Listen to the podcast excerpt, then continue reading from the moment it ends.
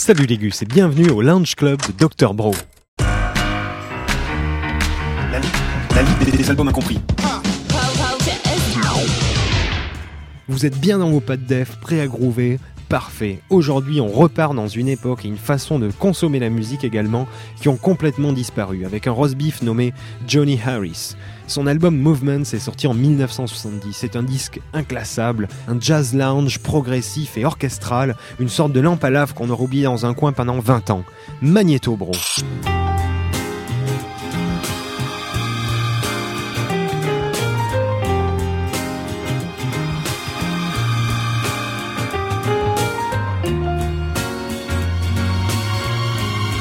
Mais ce Johnny Harris alors, hein Qui quoi, quoi quoi, qu'est-ce quoi, quoi qu'est-ce? Bouclez votre ceinture, c'est plus prudent. Dites-vous que ce gars, arrangeur musical, chef d'orchestre, compositeur, connu pour son travail de BO et de prod, a travaillé pour tous les plus grands. Difficile de citer les noms tant il y en a. hein. Sachez qu'il a notamment arrangé et conduit la musique du premier programme en couleur de la BBC en 1969, un concert de Petula Clark. Très bon. Ouais, ouais, j'étais devant, c'était vachement bien. C'est tout à fait irrationnel ce que tu dis. Sûr de lui et de son talent, on mettra à son crédit qu'il est la seule personne sur Terre à avoir refusé deux fois hein, de travailler pour Elvis, The King, qui le démarcha lui-même. Et tout ça sans regret. Respect. Je n'obéis à personne.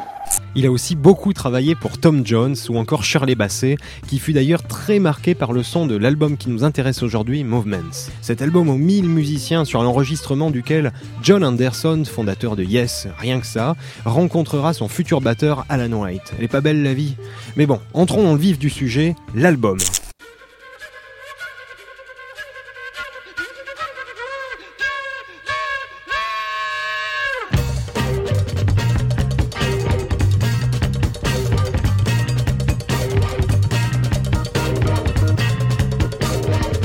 L'album est composé pour une part de reprise, véritable transcendance. hein. Par exemple sur Light My Fire ou Painted Black, on passe d'une fosse de concert en sueur à une ambiance plutôt cosy dans son fauteuil tulipe orange près de son lecteur à bande.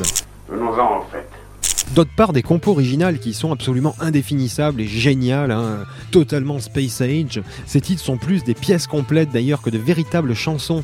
C'est un album d'arrangeurs autant que de compositeurs, et ça c'est une distinction très importante parce qu'au final, c'est aussi le son d'un mode de vie. Je m'explique.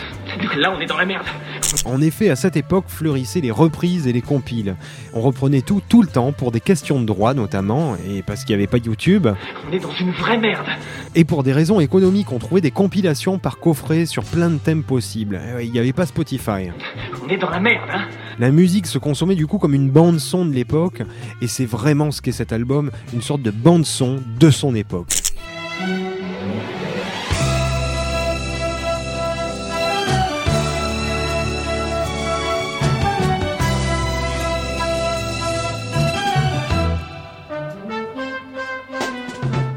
Rien que d'entendre ça, j'ai envie de foutre de la moquette au mur, bordel. Je sais que ça semble épouvantable, mais ne concluons pas trop vite.